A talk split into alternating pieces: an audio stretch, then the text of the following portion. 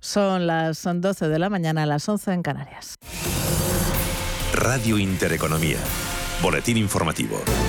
Buenos días. La IREF ha denunciado la calidad informativa del proyecto de presupuestos generales del Estado con una ausencia de información en términos de contabilidad nacional de más de 1.200 millones de euros. Ante esta situación, dice la presidenta de la Autoridad Independiente de Responsabilidad Fiscal, el organismo llegó a dudar de si otorgar su aval denuncia que Cristina Herrero ha hecho ante la Comisión de Presupuestos del Congreso, donde ha criticado además que en la elaboración de estas cuentas y, por tanto, dice en la planificación del Gobierno no se haya incluido el paquete de medidas para paliar la inflación. Un paquete, dice la presidenta de la IREF, que tiene un importante, un suficiente importe para desvirtuar la calidad de las cuentas.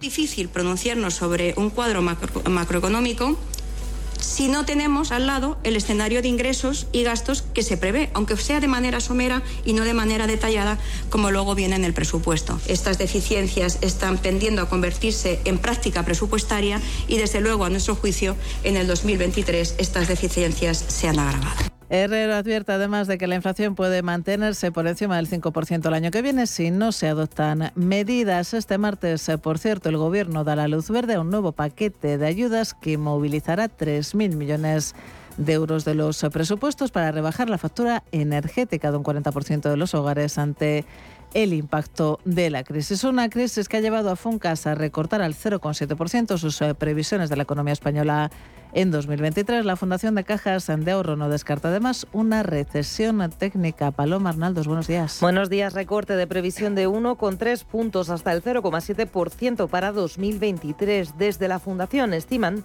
que en el último trimestre de este año y el primero del año que viene es posible que se produzca decrecimiento del PIB, lo que generaría una situación de recesión técnica. Eso sí, desde Funcas destacan que en un horizonte más largo se producirá un pequeño crecimiento positivo del 0,7% frente a unas perspectivas menos halagüeñas para otras economías de la zona euro. Respecto a este año, Funcas eleva en tres décimas sus previsiones de crecimiento hasta el 4,5%. Y ya hay acuerdo del Ministerio de Trabajo con los sindicatos sobre el futuro estatuto del becario que contempla, entre otras novedades, que los becarios coticen, acuerdo del que se descuelga la patronal. La pelota pasa ahora a la mesa de la Seguridad Social, con lo que las centrales sindicales confían en cerrar el acuerdo definitivo cuanto antes. Pablo Decea, buenos días. Sí, buenos días. Vamos conociendo nuevos detalles sobre el Estatuto del Becario que negocia el Ministerio de Trabajo con los agentes sociales. La propuesta del Gobierno pasaría por prohibir que los becarios representen más del 20% de la plantilla total de la empresa y las prácticas deberán estar incluidas dentro del currículum académico de la universidad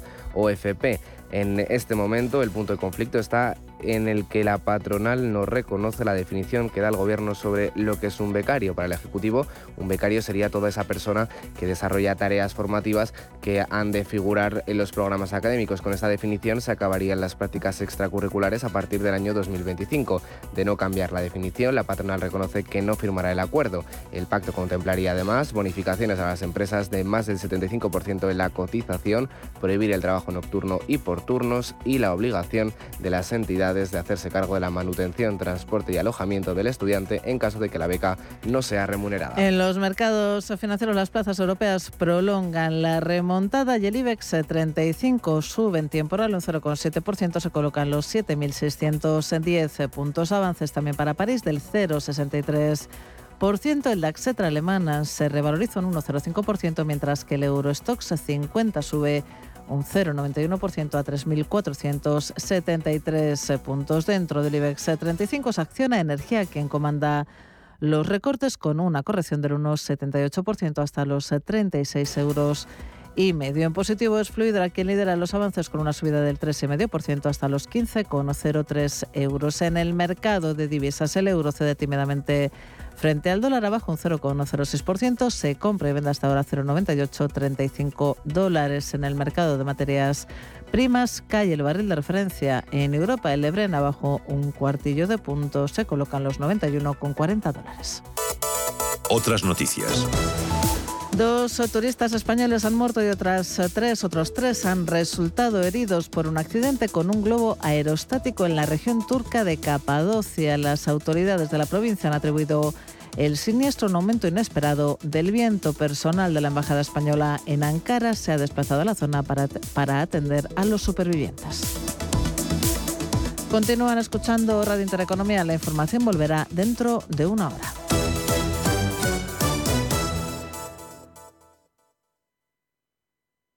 Radio Intereconomía. Eres lo que escuchas.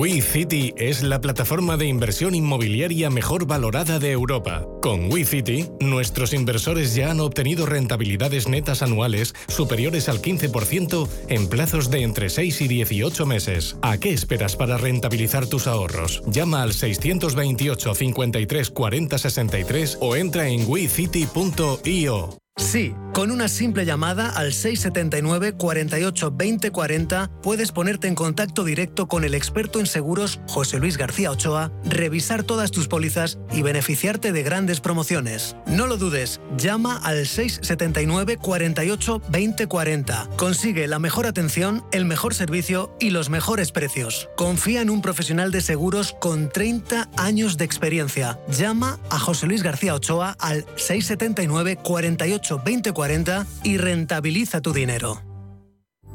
La Hora de Miguel Ángel es un programa dedicado a la salud y la prevención de enfermedades. Con un lenguaje claro y sencillo, te explica cómo llevar una vida saludable. Todas las noches a la una y media de la madrugada en Radio Intereconomía. Inversiones inmobiliarias Grupos Eneas, cesiones de créditos, inmuebles en rentabilidad, compra, reforma y venta. Infórmese en el 91 639 0347 o en info@eneas.com. Inversiones inmobiliarias Grupos Eneas. Escápate de Madrid y ven al restaurante El Torreón en la cima del Monte del Pardo. Las mejores carnes y pescados desde 40 euros, vino incluido. Carne picaña brasileña y lomo de buey auténticos. Disfruta de los mejores platos de cuchara y de paella con langosta y de grandes vinos y licores en sus siete amplísimos salones y terrazas. Cocina abierta de 11 de la mañana a 1 de la madrugada ininterrumpidamente. Parque infantil, gran parking, restaurante El Torreón. Naturaleza a 10 minutos de Madrid. Reservas en restauranteeltorreón.com.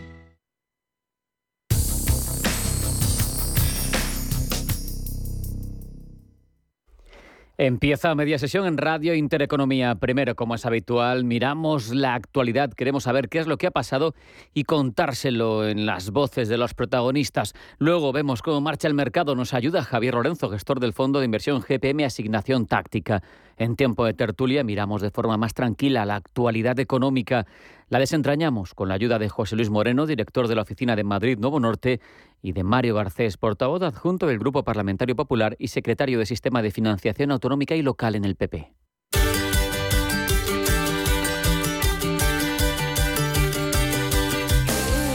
Esto es A Media Sesión con Rafa Jiménez. Radio Intereconomía. A partir de la una vamos primero con seguros, con todo el saber y los consejos que nos acerca cada martes José Luis García Ochoa. Después, con Urbanitae, pulsamos la situación del inmobiliario en nuestro país y después ahondamos con su consejero delegado en sus últimas iniciativas en todo lo que rodea al crowdfunding inmobiliario, del cual Urbanitae es líder en España. En recursos humanos nos centramos en el éxito y el crecimiento de una empresa que radica en gran medida en el equipo humano que la compone, diversidad generacional, equilibrio y sobre todo, ahora mismo, convivencia intergeneracional. Terminamos también eh, conociendo todo lo que aporta IC Investment en torno a la gestión de cobros, una forma distinta de hacerlo, con múltiples opciones y que se diferencia de otras compañías del sector. Empieza aquí, en este punto, a media sesión, dos horas de información, de contenidos, de entrevistas que en cada una de nuestras ediciones son posibles gracias a Sergio Rodríguez, a Ángeles Lozano y a nuestro técnico, a Miguel Barderas. A media sesión. Las expectativas económicas siguen empeñadas en llevar la contraria al gobierno y a las perspectivas con las que ha configurado el gabinete las cuentas públicas de 2023. La última proviene de Funcas, eh, que si bien ha elevado tres décimas las expectativas para este 2022 hasta el 4,5% de crecimiento del PIB, ha recortado nada menos que 1,3 puntos sus estimaciones para 2023, hasta apenas siete décimas de crecimiento, todo por el debilitamiento de la economía y el enfriamiento de la demanda interna en un contexto, ya lo saben, de incertidumbre, sobre todo debida a la guerra de Ucrania y al alza en los precios. Funcas considera que la economía de nuestro país se ha debilitado en los últimos meses y que esa escalada de precios que nos vendían coyuntural pero que se ha instalado entre nosotros no ha hecho otra cosa más que mermar el poder adquisitivo de los hogares. Hemos gastado ya ese colchoncito que habíamos hecho con la pandemia, con el confinamiento y con el parón de la economía. Incluso desde una institución en teoría independiente, pero ahora bien domesticada como la IREF, llegan dudas por esas cuentas públicas. Las ha manifestado su presidenta, Cristina Herrero, en el Congreso. Ha aprovechado su paso obligatorio para comentar los presupuestos en la Cámara Baja para lamentar las deficiencias en calidad informativo del proyecto de cuentas públicas de 2023. Difícil pronunciarnos sobre un cuadro macro- macroeconómico si no tenemos al lado el escenario de ingresos y gastos que se prevé, aunque sea de manera somera y no de manera detallada como luego viene en el presupuesto. Estas deficiencias están tendiendo a convertirse en práctica presupuestaria y desde luego a nuestro juicio en el 2023 estas deficiencias se han agravado. Herrero, eso sí, no se ha privado de criticar que estas cuentas públicas parten, en su opinión, de previsiones no realistas y que faltan medidas por incluir. De hecho, también desde el mundo académico consideran que España está obviando una necesidad muy clara para la economía española, la de aprovechar para reducir el gasto en un contexto mm, de exceso en, este, en esta partida, con un ecosistema en el que la evolución de los precios al alza y cuestiones como la revalorización de las pensiones y los sueldos de funcionarios están condicionando sin duda alguna las cuentas públicas. Nos lo contaba en Capital Intereconomía el profesor de la Fundación de Estudios Financieros Miguel Ángel Bernal. tenemos un gasto eh, estructural muy muy fuerte. Claro, ¿qué ocurre? Que este año, con, con el tema de eh, la inflación, con el tema de, del IVA, el Estado va a recaudar más, pero es que no se está, no, no estamos bajando el déficit. Eh, todo lo contrario, esa recaudación encima es para tener un mayor déficit por los famosos gastos que tenemos, las pensiones, los salarios de los funcionarios se comen prácticamente mm, una gran parte, pero hay otra serie de gastos que sí se podían eh, mirar, bajar eh, y acoplar. Y el presidente del gobierno, Pedro Sánchez, junto con el líder del PP, Alberto Núñez Feijóo, más que junto, enfrente, se dan cita este martes en el Senado. Vuelven a medir fuerzas en un debate en la Cámara Alta marcado por las medidas fiscales y las medidas de respuesta a la crisis, pero también, como no, por esos presupuestos de los que estamos hablando.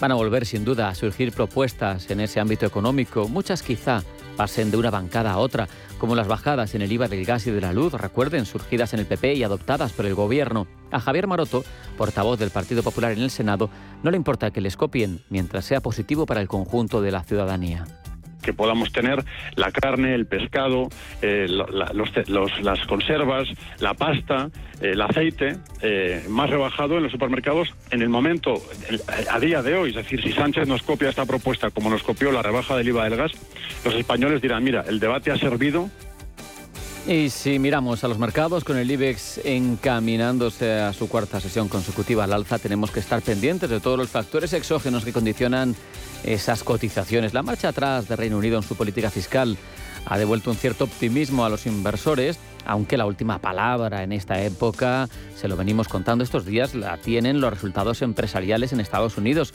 Alexis Ortega es socio director de Finagentes Gestión y sus palabras llegaban en Capital Intereconomía Hombre, de alguna manera yo creo que lo más lógico es pensar que en Europa sean muchísimo peores, dado, que realmente el tema de la crisis está aquí muchísimo más eh, enquistado que en Estados Unidos. En Estados Unidos quizás el tema de la guerra no le ha afectado nada más que vía precios. Por lo tanto, de alguna manera dependerá de la capacidad de traspasar esos incrementos de precio a los consumidores, lo que determinará si podrán tener mejores beneficios o no. En Europa, obviamente, tenemos una guerra y obviamente una guerra no es algo especialmente positivo para los resultados de las empresas. También influye, como no, en el ámbito de la marcha de los mercados, el respiro que está dando el dólar, aunque en el campo de las divisas, ese cambio que hemos mencionado en la política económica y fiscal del Reino Unido. Está siendo el protagonista, el que más efectos está teniendo en el ámbito de las divisas en concreto respecto de la libra, como es lógico y tal y como nos explicaba en Capital Intereconomía César Muro, Head of Passive Sales Siberia de DWS X-Tracker la verdad es que el movimiento de las divisas eh, nunca lo habíamos visto. Es, impresionante, sobre todo lo que estamos viendo con la libra, gracias eh, bueno, a todas las medidas que las han revertido. Se está calmando todo. Bueno, hemos visto como casi un 70% de las medidas de bajadas de impuestos y que hace un poco insostenible las finanzas o, unas finanzas balanceadas en UK, las han revertido y la libra, pues bueno, de 1,03 de 1,03 está casi en 1,13, con lo cual, eh, bueno, probablemente se pueda calmar todo un poco ahora con estas medidas del Banco de, Inglaterra. Y un apunte antes de ir con los mercados, el déficit comercial alcanza prácticamente los 46.500 millones de, de, euros entre enero y agosto de este año. Esto supone, para que se hagan una idea, multiplicar por más de cuatro el saldo negativo registrado en igual periodo del año anterior. Son datos oficiales del Ministerio de Industria, Comercio y Turismo. Por lo tanto, pintan bastos también en este campo. Ahora, cuando pasan 16 minutos del mediodía, es cuando recibimos a Ángeles Lozano para que nos traiga la última hora en lo bursátil. Ángeles, bienvenida, buenas tardes. Hola, ¿qué tal? Muy buenas tardes. Pues estamos ante la cuarta sesión consecutiva de subidas en el IBEX 35, que supera la cota de 7.600 puntos, 7.619, arriba un 0,83%, en una jornada de compras también en las otras bolsas europeas avances eh, para el DAX Etra germano de algo más de un 1% en un día en el que hemos conocido un dato ZEW de confianza inversora en Alemania. Sigue en terreno muy negativo, pero el dato es mejor de lo que se esperaba y menos malo que el registrado el mes anterior. París avanza un 0,64, Milán sube un 1,5% y el FT100 de Londres está ganando un 0,7%. Cotizan los inversores esa tregua en la deuda británica. Si ayer el nuevo ministro de Finanzas confirmaba la marcha atrás en el plan de rebajas fiscales, hoy el mercado recibe tranquilo la noticia de un posible retraso en el inicio de las ventas de bonos por parte del Banco de Inglaterra, algo que estaba previsto inicialmente el 31 de octubre. Por lo tanto, una mayor tranquilidad que también nos llega desde Wall Street, donde ayer vimos fuertes avances y hoy los futuros vienen moviéndose también en positivo. Eso sí, no hemos conocido esta mañana el dato de PIB en China. Hay un retraso en, las, mm, en la publicación de esas eh, cifras. Eso hace pensar a los inversores eh, que hay más debilidad en la economía del gigante asiático que la que quieren reconocer, pero también podría intensificar las medidas de apoyo al crecimiento económico por parte del gobierno. Dentro del IBEX 35 tenemos hoy a cuatro valores únicamente moviéndose en negativo. Lo peor es para Acción Energía que se deja dos puntos porcentuales y los bancos a la espera del inicio de presentación de resultados el próximo jueves pasado mañana con Bankinter suben con fuerza los dos grandes Santander arriba un 2,73 y BBVA un 2,3% de avance aunque lo mejor hoy está en Fluidra una empresa muy castigada este año en bolsa que gana un 4%. Si nos fijamos en el Eurostox 50 lo mejor lo tenemos en la automovilística alemana Daimler gana un 3,7, buen tono también para Intesa San Paolo el banco italiano que recupera más de un 3% y sube Volkswagen un 2,9 entre los que caen dentro del Eurostox destacamos a Bonovia que se deja un 1,7. En el Reino Unido tenemos a compañías como TUI subiendo un 2,57%, mientras eh, que las caídas se van a empresas como Céntrica o Persimmon que retroceden un 1,3 y los futuros estadounidenses avanzan una jornada muy positiva en Wall Street. Hoy van a tener que cotizar datos como la producción industrial y en el plano empresarial destacan resultados de Goldman Sachs y de Netflix, aunque estos últimos se conocerán al cierre de la sesión. El futuro del tecnológico Nasdaq gana un 1,7%, el del Standard Poor's 500 sube un 1,4% y más de un punto porcentual se anota el futuro del índice tradicional del Dow Jones. Gracias Ángeles, vamos ya con los 35 del selectivo. En a media sesión, el IBEX 35. Empezamos en positivo, que es lo que predomina. Acciona sube, lo hace un 0,72% y se coloca en 168 euros y medio. Su filial de energías renovables es el peor valor del índice, se deja un 1,95 y se cambia a 36,44. Acerinox en 8,29 euros por título tiene un alza del 0,34%.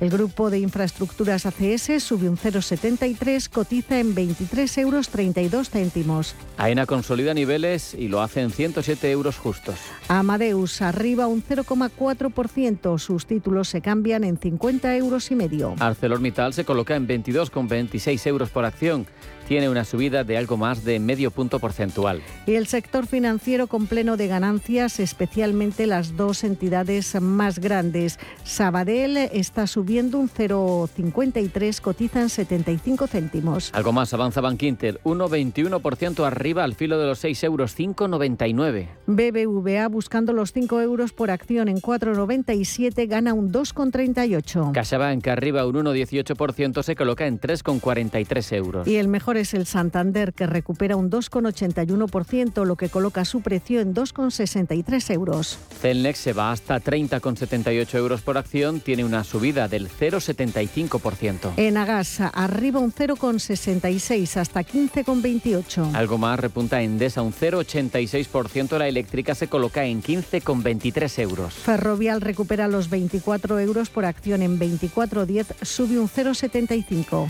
La que mejor lo está haciendo a esta hora es Fluidra. Gana casi un 4%, 3,93% arriba para colocarse en 15 euros y 9 céntimos. La compañía de moderivados Grifols repite precio de cierre de ayer en 8,58. Iberdrola arriba un 0,33%, se coloca en 9,69 euros por acción. El gigante textil Inditex sube medio punto porcentual y cotiza en 22,49. Mucho más clara, más intensa es la tendencia para Indra. Avance de dos puntos porcentuales se coloca en 8,36 euros por título. Tendencia ligeramente bajista para los títulos de inmobiliaria colonial que consolidan en 4,98. Sin embargo, IAG está en positivo, avanza un punto porcentual y se coloca en un euro y 34 céntimos. Laboratorio Robi se cambia en 45,38, sube un 0,5. También avanza Mapfre, lo hace un 0,62% para colocarse en un euro y 62 céntimos. La cadena hotelera Meliá sube un 0,9%, cruce en 4,46. Medio punto porcentual eso es lo que avanza a esta hora Merlin Properties. Su cotización 8 euros y 12 céntimos. Naturgy recupera los 24 euros por acción en 24,07, sube un punto porcentual. En positivo también está Farmamar, pero es casi testimonial, avanza apenas un 0,14% para colocarse en 56,38 euros. Red Eléctrica Corporación con caídas controladas del 0,3% que dejan el precio en 15,40. Repsol, por su parte, tiene un avance muy discreto, apenas un 0,16% se colocan sus acciones en 12,76 euros. SACIR en números rojos pierde un 1,5% hasta 2,23. Siemens Gamesa, con movimientos estrechos como es habitual, repunta apenas 8 centésimas, 17 euros y 87 céntimos. También hoy consolida Solaria, la compañía de renovables, cotiza en 15,36. Terminamos con una tendencia más clara, la de Telefónica, y es hacia arriba, sube casi un punto porcentual se coloca la operadora en 3 euros y 37 céntimos. A media sesión con Rafael Jiménez, porque a media sesión el mundo gira más allá de la bolsa. Profundizamos en el mercado, queremos entender cómo se mueve, nos ayuda en ese empeño Javier Lorenzo, gestor del Fondo de Inversión GPM Asignación Táctica. Javier, bienvenido, buenas tardes. Hola, muy buenas tardes, ¿qué tal? Muy buenas tardes, eh, Javier. Eh, estamos eh, con una tendencia alcista en los mercados. El IBEX se anota su cuarta sesión consecutiva de avances, también mejor tono en las otras bolsas europeas. ¿Tú crees que podríamos haber tocado suelo en los mínimos de la semana pasada? bueno, yo, creo que todavía es muy pronto ¿no? para, poder afirmar esto así con, con rotundidad. No olvidemos que el, el nivel de volatilidad ahora mismo es muy alto, ¿no? Y eso es una característica de los mercados bajistas. En, eh, históricamente, ¿no? los mercados bajistas se han dado muchos rebotes, muchos tramos altistas, como digo, provocados por esta volatilidad, ¿no? Y sobre todo no tenemos que irnos muy lejos eh, para vivir este estos rebotes importantes en el mercado, pues eh, sobre todo en la segunda mitad de junio y principio de julio, ¿no?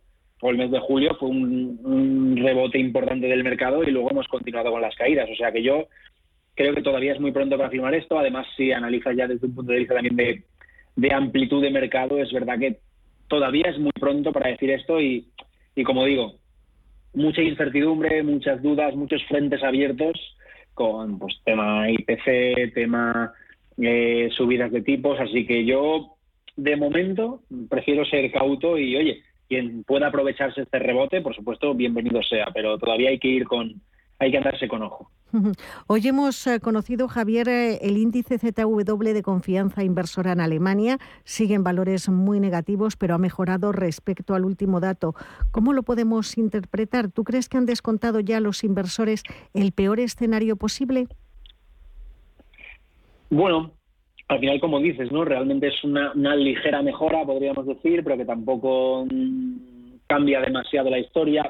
En mi opinión, sin ser un, gran entendido en, este aspecto, no creo que, sea demasiado relevante o que lo tengamos que tomar tampoco o que sea algo importante como para tomar decisiones en nuestras carteras, ¿no?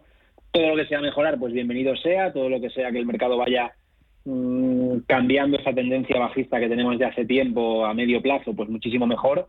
Pero de momento, eh, como decía antes, hay que tener paciencia. Sí que es verdad que, eh, también un poco con la presentación de resultados que estamos teniendo ahora, yo sí que creo que hay, bueno, está claro ¿no? que vamos hacia eso, tiene pinta que vamos hacia esa recesión, esa desaceleración económica, pero yo sí que creo que como eso ya está tenido en cuenta, estos resultados eh, no van a ser tan malos como mucha gente espera, ¿no? Al final sabemos que esto es una cuestión más de expectativas eh, que otra cosa. Entonces, bueno, eh, vamos a ver, vamos a ver, ya digo, yo es que soy, estoy en un punto muy, muy, muy prudente entonces prefiero esperar a ver los acontecimientos.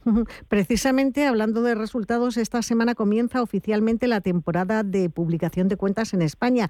Bank Inter es el primero, como es habitual, eh, el próximo jueves, pasado mañana. ¿Tú qué esperas de las cuentas en el sector financiero? No te pregunto solo por Bank Inter, en líneas generales, en el sector financiero y en este escenario de subida de tipos. Bueno, yo creo como, justo, ¿no? La última frase ahí lo has, lo, has dejado eh, caer, ¿no? Al final un entorno de subida de tipos se entiende que es positivo para la banca, con lo cual no debería de tener resultados demasiado malos. Además, tenemos la referencia de Estados Unidos, que sabemos que la semana pasada ya se presentaron.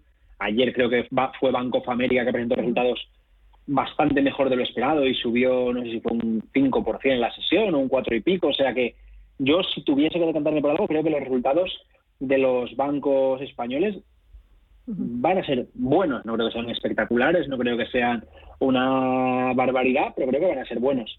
Además, justo el caso de Bank Inter, ¿no? concretando o algún otro banco, eh, llevan un muy buen año, ¿no? un año tan bajista. Es verdad que están salvando el año muy bien, con lo cual no creo que los resultados tengan que suponer demasiado problema. Otra cosa es que quizás no lleguen a cumplir ciertas expectativas y a corto plazo algún banco pueda tener algún problema, pero vamos, mm, yo creo que ah, no espero, unos resultados relativamente buenos. Y mm, también estamos muy pendientes eh, de los resultados de las tecnológicas estadounidenses. Se convierten en un buen termómetro para los inversores. Hoy, por ejemplo, tendremos los de Netflix. ¿Tú qué esperas de ese sector en Estados Unidos? Porque al final marca un poco el rumbo en Wall Street. Sí, totalmente. Al final sabemos que las, las, las principales empresas del mercado, las que más peso tienen los principales índices, son las tecnológicas, ¿no? Las Apple, Microsoft, Amazon, que esta es verdad que viene la semana que viene, pero como has comentado, ¿no? Netflix, si no me equivoco, el jueves tenemos a Tesla, o sea que ya vienen las, las grandes.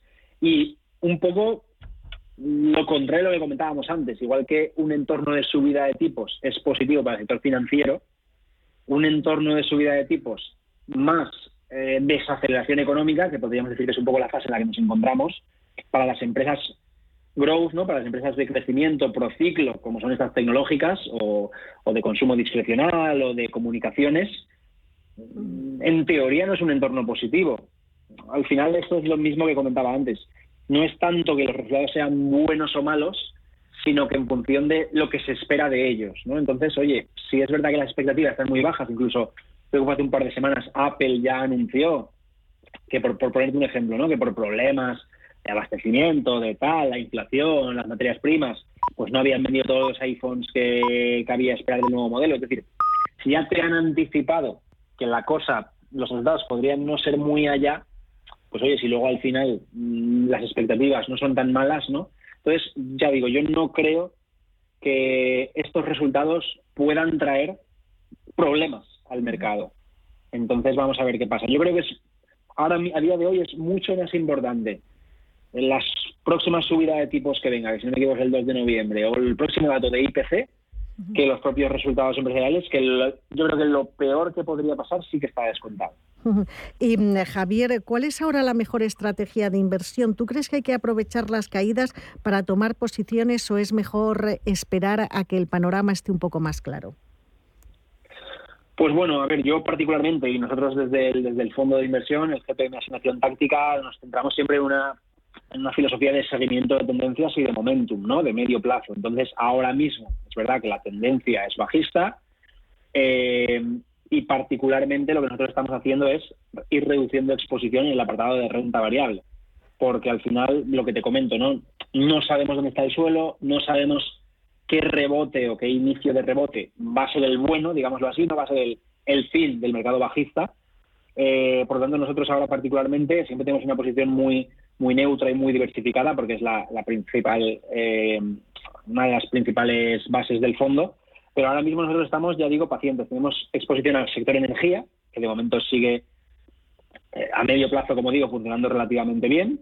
Y, el resto de la parte de más renta variable lo tenemos un poco más en liquidez, ¿no? Esperando, como digo. Así que de momento nosotros somos partidarios de esperar. Evidentemente, si tú tienes valores en los que confías a muy largo plazo y crees que ahora mismo están ya eh, infravalorados, pues tal vez pueda ser un buen punto de entrada para ir incorporando posiciones, siempre en mi opinión de forma progresiva, es decir, no grandes cantidades de golpe, y teniendo en cuenta que se puede dar el caso de que vengan más caídas. O sea, al final hay que tener en cuenta que el mercado eh, ha caído el SP, por coger la referencia, ha caído un, ahora mismo, o, hasta mínimos, ha caído un 25%, me parece, que me refiero que podemos ver caídas del 30, del 40 y del 50, que ya las hemos vivido, o sea que hay que estar preparado para ello. Y como digo, siempre lo más importante es la gestión del riesgo, ¿no? Más allá del el decidir el momento adecuado para entrar o salir, tienes una correcta gestión del riesgo en el global de la cartera, problemas nunca vas a tener, tendrás momentos peores, lógicamente, pero creo que es lo, primero de lo que debemos preocuparnos como inversores, en gestionar bien el riesgo y, cuidar el capital que, introducimos en el mercado. Y al margen de renta variable, Javier, no sé si hay algún otro activo que os guste, renta fija, oro, dólar. Sí que es verdad que nosotros tenemos exposición a renta, bueno, el, a la hora de la liquidez, como he comentado, por supuesto el dólar, ahora mismo es la divisa reina, es la que mayor fortaleza de medio plazo está demostrando, con lo cual es la, la más la, que merece más la pena, ¿no? Digámoslo así, como te hablo desde un, punto de vista del momentum de medio plazo. Eh, sí que es verdad que el oro para mucha gente no está respondiendo todo lo bien que debería en esta etapa de inflación y demás, pero bueno, no era que el oro atiende a otras cosas, no solo a la inflación, que eso suele ser una frase hecha, ¿no? El oro protege contra la inflación. Bueno, los tipos reales al final son lo que mandan Y, y, bueno, y la renta fija sí que es verdad que ya está empezando a ponerse a precios más atractivos, sí que es verdad que a corto plazo, en renta fija de corto plazo me refiero, pues ya están empezando a haber opciones muy interesantes. Nosotros vamos haciendo posicionamiento poco a poco, como te digo, siempre de forma progresiva. Y, y al final es eso, ¿no? Nosotros dentro de nuestra diversificación siempre vamos a intentar de forma sistemática, o sea, no discrecional, ir incorporando esas clases de activos que mejor lo estén haciendo. Y ahora mismo la verdad que la liquidez eh, sigue siendo la, la parte más importante porque nada todavía está en una clara tendencia alcista. Pues con eso nos eh, quedamos con ese mensaje final. Javier Lorenzo, gestor del Fondo de Inversión GPM Asignación Táctica. Muchas gracias una vez más por haber analizado todo lo que sucede en los mercados con nosotros. Que tengas muy buena semana y hasta la próxima. Un abrazo. Eh, muchas gracias a vosotros, Ángeles. Un saludo para todos los oyentes.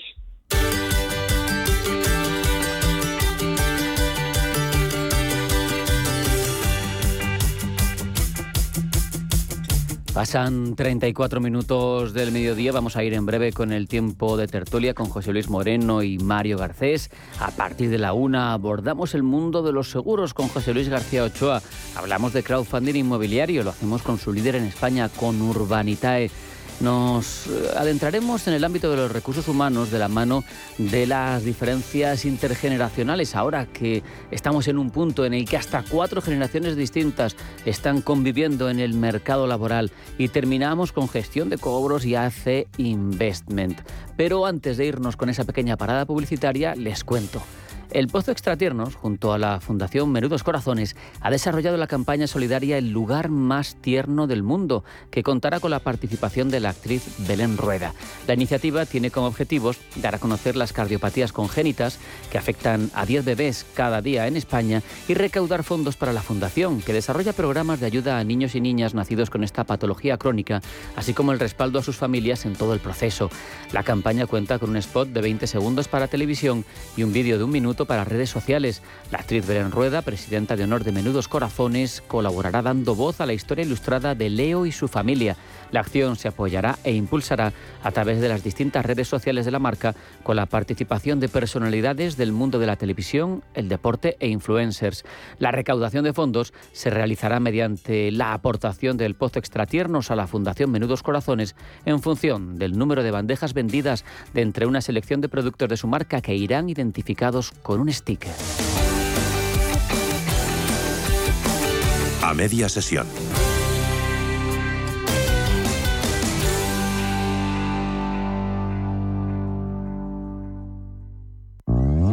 Ready. Si quieres ahorrar como nunca en tu compra diaria, no te pierdas la semana de los ofertones de Hipercor y de supermercados del Corte Inglés hasta el 19 de octubre, porque te llevarás a casa más que ofertas, ofertones, en una semana de ofertas insuperables en productos de alimentación, droguería y perfumería. Por ejemplo, el jamón de cebo ibérico 50% raza ibérica de leite de alacena, pieza de 7 kilos por solo 99 euros. Ofertón, ¿verdad? Y tienes los filetes de pechuga de pollo a 6,95 euros el kilo. Y además, en la semana de los ofertones de Hipercor y del supermercado del Corte Inglés, tienes un 15% de regalo en todas tus compras de frutería, carnicería y pescadería superiores a 20 euros. En todas. Siete días irrepetibles para llevarte a casa auténticos ofertones. Recuerda, solo hasta el 19 de octubre en Hipercor y en el supermercado del Corte Inglés, en tienda, en la web y también en su app. Consulta condiciones de la promoción. ¿Conoce las oportunidades que ofrece el sector salud para invertir? En Bellevue, gestora suiza especializada en este sector, contamos con una amplia gama de fondos con la que puede participar en el crecimiento del sector, invirtiendo en todas sus áreas. Aportamos valor y diversificación a su inversión con fondos en biotecnología, salud digital y tecnología médica. Bellevue, primera gestora europea en sector salud. ¿Necesitas saber el valor de tu empresa o una evaluación de su sostenibilidad? ¿Necesitas un informe reconocido, solvente y de calidad para negociar con eficacia una compra o venta? ¿Lo necesitas para acreditar su valor o sostenibilidad ante terceros? ST Sociedad de Tasación, entidad homologada por el Banco de España, es tu mejor opción. Visítanos en stvaloratuempresa.es o llámanos al 91 436 0205.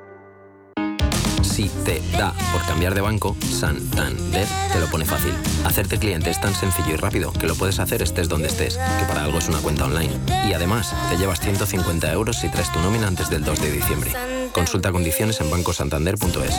Santander, por ti, los primeros. Pa, pa, para, pa. Cumpleaños feliz, cumpleaños feliz, te deseamos todos, cumpleaños feliz. En Cine Yelmo cumplimos 40 años y con motivo de la vuelta al cole ampliamos nuestra promoción. Consigue ya cuatro entradas por solo 19,90 euros. Son válidas todos los días y hasta el 20 de octubre. Date prisa, unidades limitadas. Más información en yelmocines.es. ¿Quieres saber más acerca del hidrógeno? H2 Intereconomía te cuenta las últimas novedades, avances tecnológicos y entrevistas de interés sobre este medio energético. Los martes, de 11 y media a 12 de la mañana, H2 Intereconomía, presentado por Rubén Gil, tu espacio semanal sobre el hidrógeno. Porque en Radio Intereconomía apostamos por el sector energético y la energía limpia.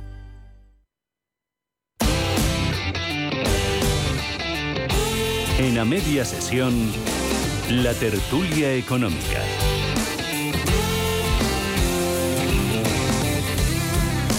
Ciudades sostenibles, resilientes, comprometidas con los objetivos de descarbonización. De todo eso versa un acto de la Embajada de Francia en el que se encuentra, como no podía ser de otra manera, Madrid Nuevo Norte. Desde allí, de hecho, nos atiende José Luis Moreno, director de la oficina de Madrid Nuevo Norte. Bienvenido, José Luis, buenas tardes y gracias por atendernos desde ese evento. Muchas gracias, encantado de conectarme un, año, un día más con vosotros. Cuéntanos, cuéntanos qué es lo que se está ventilando allí.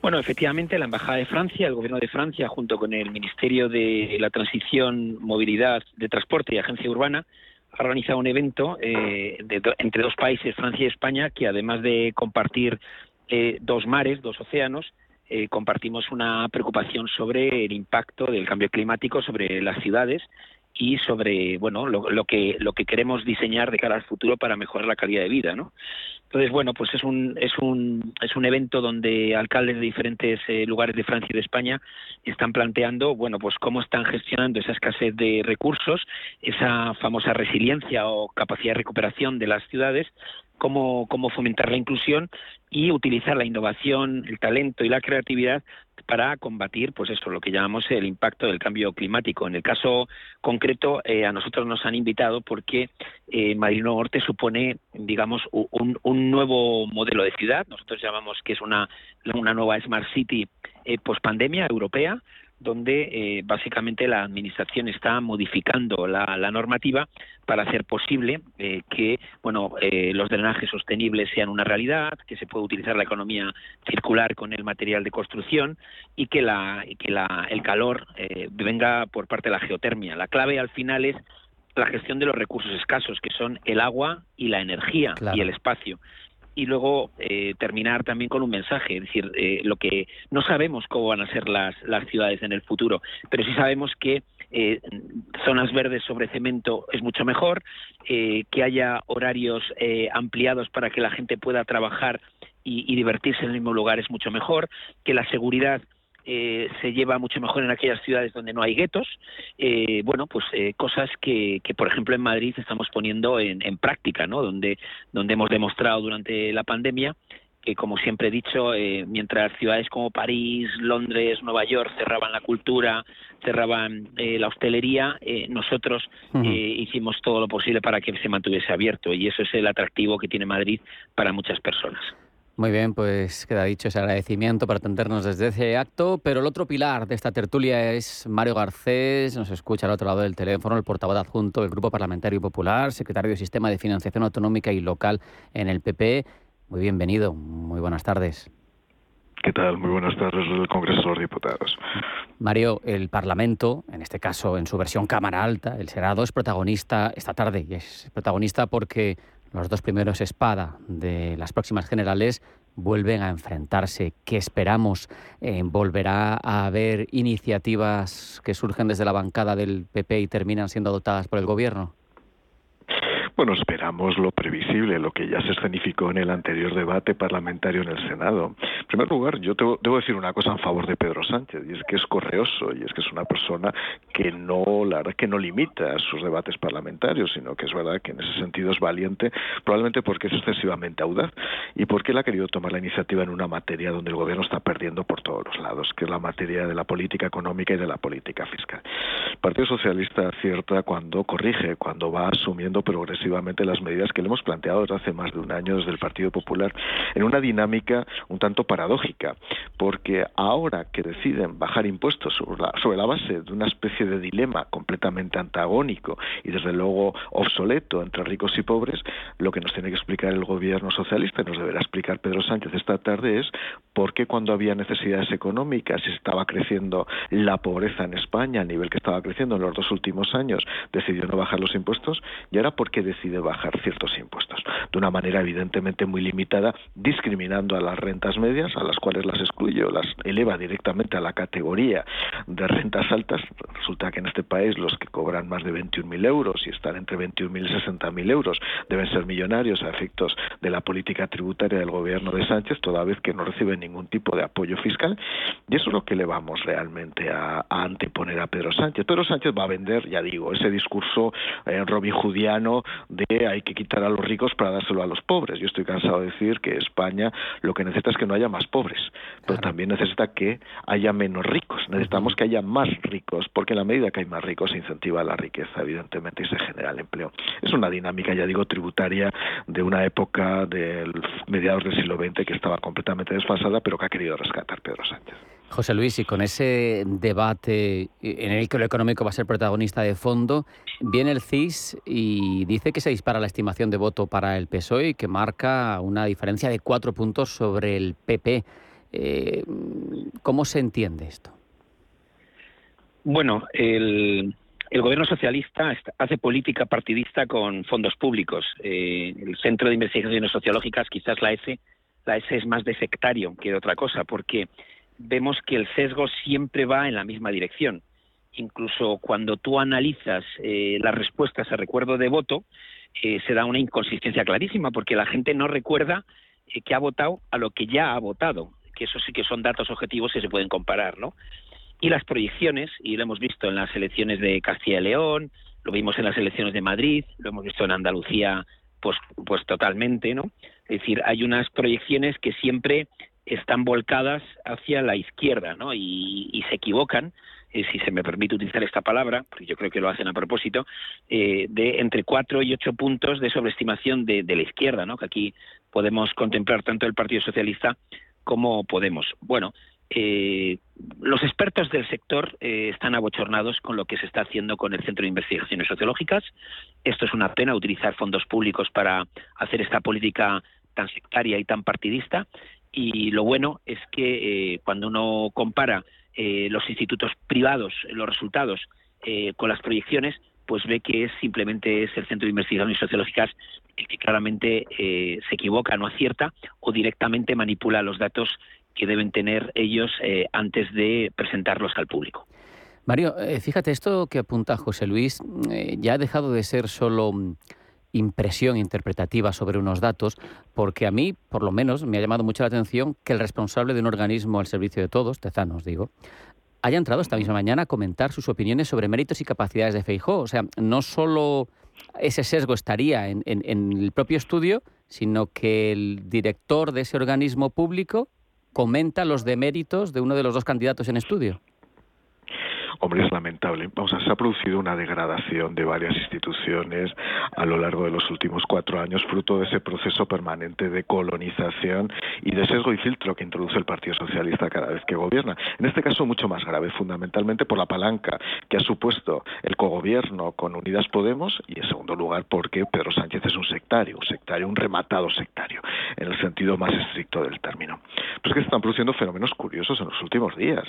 por ejemplo, el relevo de la presidenta del Consejo de Estado. Ha pasado muy desapercibido el tema, pero realmente no es un relevo. Esta señora ve que el próximo año o dentro de un año y medio puede haber un nuevo nombramiento de presidente del Consejo de Estado y ya lo que ha querido volver es a su puesto de consejera permanente. Es decir, que empieza a haber incluso una especie de salida de las ratas del barco, algo que ha pasado bastante desapercibido cuando nadie ha interpretado en esta clave lo que es la rotación del nombramiento del presidente o la presidenta, en este caso, del Consejo de Estado. Me imagino que Magdalena Valerio se ha mostrado dispuesta a sacrificarse durante un año y medio, mientras que Teresa Fernández de la Vega garantiza, ya digo, como consejera permanente quedarse porque sabía que iba a ser probablemente removida en el puesto dentro de, 18 meses. ¿no? Esa es la realidad. ¿no? A partir de aquí ya nadie se cree absolutamente nada. Que Tezanos, que era un magnífico profesional, que yo no le cuestionaba desde luego su magisterio y su pedagogía científica en la universidad, se haya convertido en una especie de gregario permanente, una especie de martillo pilón de lo que son la doctrina y la propaganda del Partido Socialista, supone dos cosas. Por una parte, que desde el punto de vista profesional, Tezanos ha quedado marcado ya para toda su vida, a pesar de que es una persona con cierta edad, desde luego debería confiar en que el futuro profesional que le quedaba por lo menos fuera halagüeño, ahora mismo lo ha destrozado completamente y en segundo lugar, con esa deriva personal ha destrozado todo un organismo como es el CIS, que nadie se lo cree. Cuando el Partido Popular gobierne, pues tendrá que recomponer las costuras de este tipo de aparatos administrativos que ya digo se habían convertido en instrumentos al servicio de Ferraz para convertirse nuevamente en instrumentos al servicio del servicio público del interés general, que es lo que corresponde a la administración pública. José Luis, por seguir con instituciones que al menos teóricamente han de ser neutras, Hoy hemos visto a la IREF en el Congreso, en esa comisión de presupuestos. Lamenta su presidenta que los presupuestos generales del Estado no incorporen pues actuaciones previstas para paliar todo lo que nos está sucediendo con la inflación, habla de falta de información en las cuentas públicas que desvirtúa, dice, la calidad de, los presupuestos, del texto que sostiene las cuentas públicas de un Estado. Bueno, las, declaraciones de la IREF y las declaraciones del Banco de España de ayer, del gobernador del Banco de España, van todas en la misma dirección. No solamente, que de eso sabe mucho más Mario que yo, en la técnica presupuestaria, que la técnica presupuestaria actual está totalmente eh, volada por los aires, es decir, tal y como se hacen ahora mismo las cuentas, eh, se están haciendo mal, ni los ingresos eh, son reales ni los gastos son reales por las modificaciones que luego se van a producir. Y luego estos estos esta falta de información que te están exigiendo y en las medidas tanto la IREF como el Banco de España pues lo mismo. Cuando ayer el gobernador del Banco de España hacía hacía referencia a que algunas de las medidas que se estaban tomando se estaban tomando como si fueran para toda la vida, cuando no pueden ser para toda la vida porque no hay financiación suficiente. Hoy mismo, cuando AIREF está diciendo que hay medidas que se están tomando de una forma indiscriminada, sin explicar, sin controlar el, impacto, lo que están diciendo es que eh, estamos hablando en lo que también ayer se comentó en algunas noticias, en, que las cosas no son ni verdad ni mentira, sino que depende de cómo las expliques. Si tú las explicas muy bien, aunque sean mentira, la gente puede pensar que son verdad. Y eso, de verdad, es una irresponsabilidad. Y dicho por parte de políticos, y además políticos que han gobernado, pues te dan un poco la señal de, dónde estamos y dónde vamos a acabar si esto no lo corregimos. Mario, ¿qué interpretación haces tú de estas primeras comparecencias de organismos eh, como el Banco de España, como AIREF en la Comisión de Presupuestos? Bueno, realmente viene a ser la constatación de que estos presupuestos son unos presupuestos que no se ajustan a la realidad, cosa que ya sabíamos. Yo recuerdo cuando gobernábamos en el Partido Popular nos criticaban desviaciones de la décima. La décima se convertía en una especie de estigma.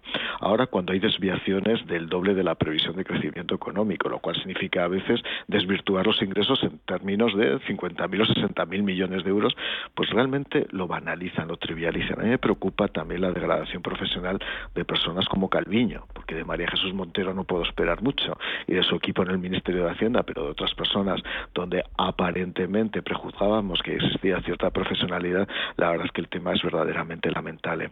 La IREF y el Banco de España han presentado una enmienda a la totalidad a los presupuestos generales del Estado, porque han cuestionado íntegramente todas sus cuestas, pero sobre todo la IREF, y es verdad que la presidenta es compañera mía, es interventora y auditora del Estado, ha hecho un análisis basado fundamentalmente en el principio de universalidad presupuestaria. Lo decía bien José Luis. Todos los ingresos y todos los gastos tienen que estar en los presupuestos generales del Estado. Lo que no puede ocurrir es que ya durante la tramitación del proyecto de ley de presupuestos se vayan anunciando medidas que no están comprendidas en la ley de presupuestos, porque es como si hubiera un presupuesto extraordinario que se fuera a aprobar con créditos extraordinarios el año que viene sobre el presupuesto que se va a tramitar ahora mismo. Han desvirtuado todo el proceso de elaboración presupuestaria, han desvirtuado toda la tramitación parlamentaria. A mí, desde que soy diputado hace tres años, la verdad es que a veces es la melancolía presupuestaria más absoluta, porque no se puede presentar una sola enmienda de reducción de ingresos porque te la, te la veta inmediatamente el gobierno. Yo una vez además lo, lo, pues lo planteé a la presidenta del Congreso. ¿Qué sentido tiene hacer oposición desde la oposición parlamentaria, desde la oposición del principal partido de la oposición, si no podemos ni siquiera plantear una alternativa económica, si no podemos plantear una alternativa a racionalización del gasto público más una bajada de impuestos? No, nos dejan porque lo veta el gobierno. Por lo tanto, esto es un rodillo absolutamente parlamentario y donde la capacidad para hacer política se reduce al sin sentido y desde luego a la expresión de una política económica fallida y errática por parte del Partido Socialista Obrero Español. Y con esos mimbres tenemos que funcionar en España. José Luis, hablamos a menudo de que la empresa tiene el termómetro ideal de la economía, ¿no? de la actividad. Y un estudio de KPMG entre CEOs recoge que hay una expectativa de recesión en los próximos 12 meses, eso sí, breve y no muy intensa. ¿Eso es lo que nos tenemos que esperar? Bueno, a ver, esto de breve y, no muy intensa, como dice uno, depende a quién le toque, porque hay gente eh, que lo estamos pasando mal y gente que lo está pasando mal. Entonces, a veces eh, se habla, pues eso, que solamente van a ser dos trimestres, pero bueno, dos trimestres con la inflación la que tenemos ahora y con los precios de la energía son suficientes para que muchas familias eh, lo pasen como nunca lo han pasado de mal, ¿no? Es verdad que este gobierno ha tomado decisiones que han acelerado eh, los efectos negativos de la inflación, eh, con la no deflactación de los, de los impuestos, por un lado, y luego, eh, en cuanto al precio de la energía, yo no quiero que a los oyentes se les olviden de que no tenemos acceso a más gas debido a lo que hicieron con Marruecos enemistándose con Argelia cuando no tocaba. Y segundo, cuando hay ese negacionismo energético en torno a la energía nuclear, que lo que hace es eh, sobreponderar otras energías mucho más escasas y mucho más costosas en nuestro entorno. Entonces, es verdad que el Banco Central Europeo, es verdad que KPMG dice que va a ser una, crisis, eh, una recesión breve, ojalá sea así, pero si no solucionamos el coste de la energía, si no solucionamos el coste de los productos básicos de la cesta de la compra y si no solucionamos la inflación, aunque sea breve, aunque sea breve, muchas familias, muchas familias de nuestro país lo van a pasar muy mal. Eh, mencionaba José Luis al Banco Central Europeo, Mario, su vicepresidente Luis de Guindos, que estuvo ayer virtualmente en una, en una conferencia, ya sugería que, una recesión técnica va a llegar, que, espera también que la inflación toque techo a finales de año, aunque seguirá habiendo cifras importantes el año próximo. Y parece que se supone que es una recesión controlada, ¿no? Para evitar un caos mayor. Eh, ¿Cómo lo ves? ¿Cómo, ¿Cómo de fiable? ¿Cómo nos tenemos que fiar esta vez de lo que dice el Banco Central Europeo en voz de Guindos? Bueno, la verdad es que la posibilidad de que haya una recesión está ahí, evidentemente, y no solamente porque lo diga Luis de Guindos. Muchísimos organismos públicos y privados de investigación anticipan una posible recesión técnica y posiblemente controlada. Yo no digo que no sea controlada. Ahora bien, para prepararse para una recesión cuya duración, como bien decía José Luis, es impredecible, teniendo en cuenta la evolución de la guerra y la evolución de otros factores socioeconómicos y de política internacional, tenemos que tener un presupuesto preparado para eso. Y como bien decía la presidenta de la IREF, todas las medidas antiinflación o todo el conjunto de medidas que pueden ser estabilizadores para intentar paliar los efectos de la crisis, muchas de ellas no están en los presupuestos generales del Estado.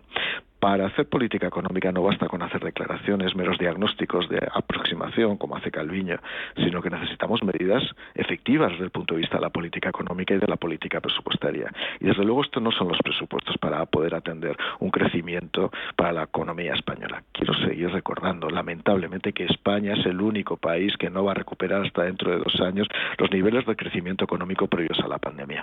Algo estaremos haciendo mal. Y quien lo está haciendo mal esencialmente es quien fija las directrices de política política económica y sobre todo ahora las directrices de política presupuestaria. Hemos batido récord histórico de deuda pública, hemos batido récord histórico de gasto público, hemos batido récord histórico de presión fiscal y seguimos siendo el país que está a la cola de la Unión Europea. Por cierto, con un esfuerzo además diferido para las generaciones futuras, porque no solamente la carga tributaria que estamos ahora mismo eh, sufriendo los españoles que estamos ahora mismo, ya digo, contribuyendo al sistema fiscal en general, sino el que va, desde luego, a derivarse a las generaciones futuras. Ante ese escenario, evidentemente, pues tenemos que prepararnos y, desde luego, no con el gobierno actual.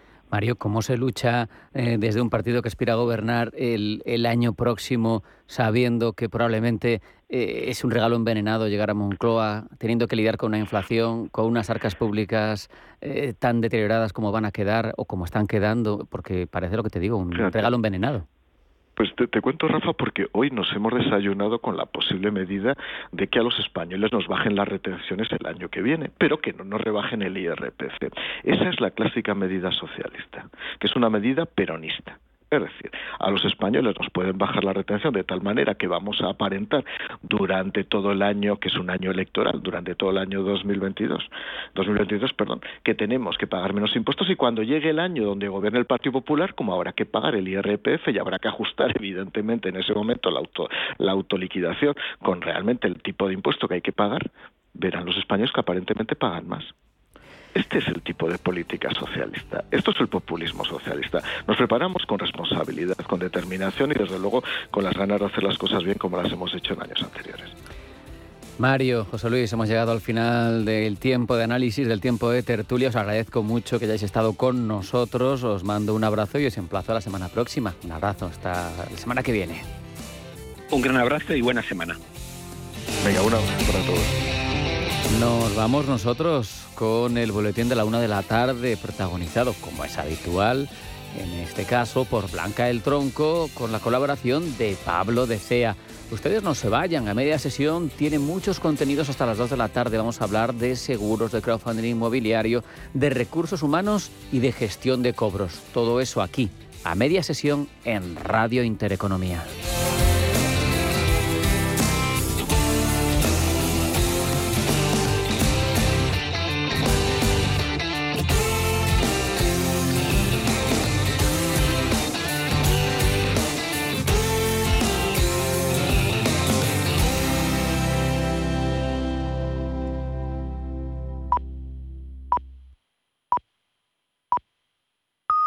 Es eh, la una de la tarde.